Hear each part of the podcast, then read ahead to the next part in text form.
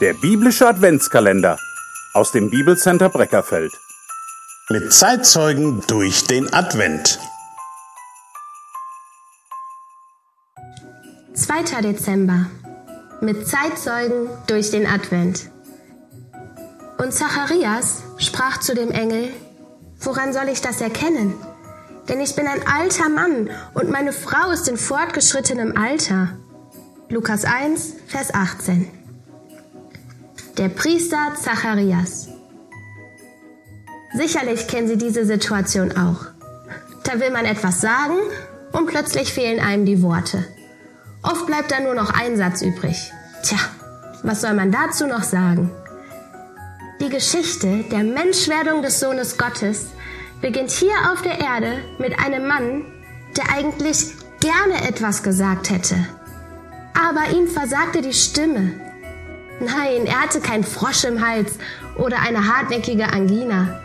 Sein Schweigen hatte seinen Unglauben als Ursache. Da half auch kein Schweizer Hustenbonbon. Die Rede ist hier von einem ungewöhnlichen, einem stummen Zeugen der Geburt Jesu, vom Priester Zacharias. Zacharias und seine Frau waren gottesfürchtige Menschen, die in Israel vielleicht eine Ausnahme waren.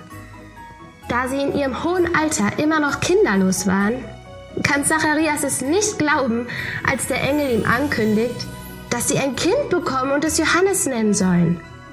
Nein, das kann er einfach nicht glauben. Als Strafe für den Unglauben muss er bis zur Geburt des Kindes schweigen.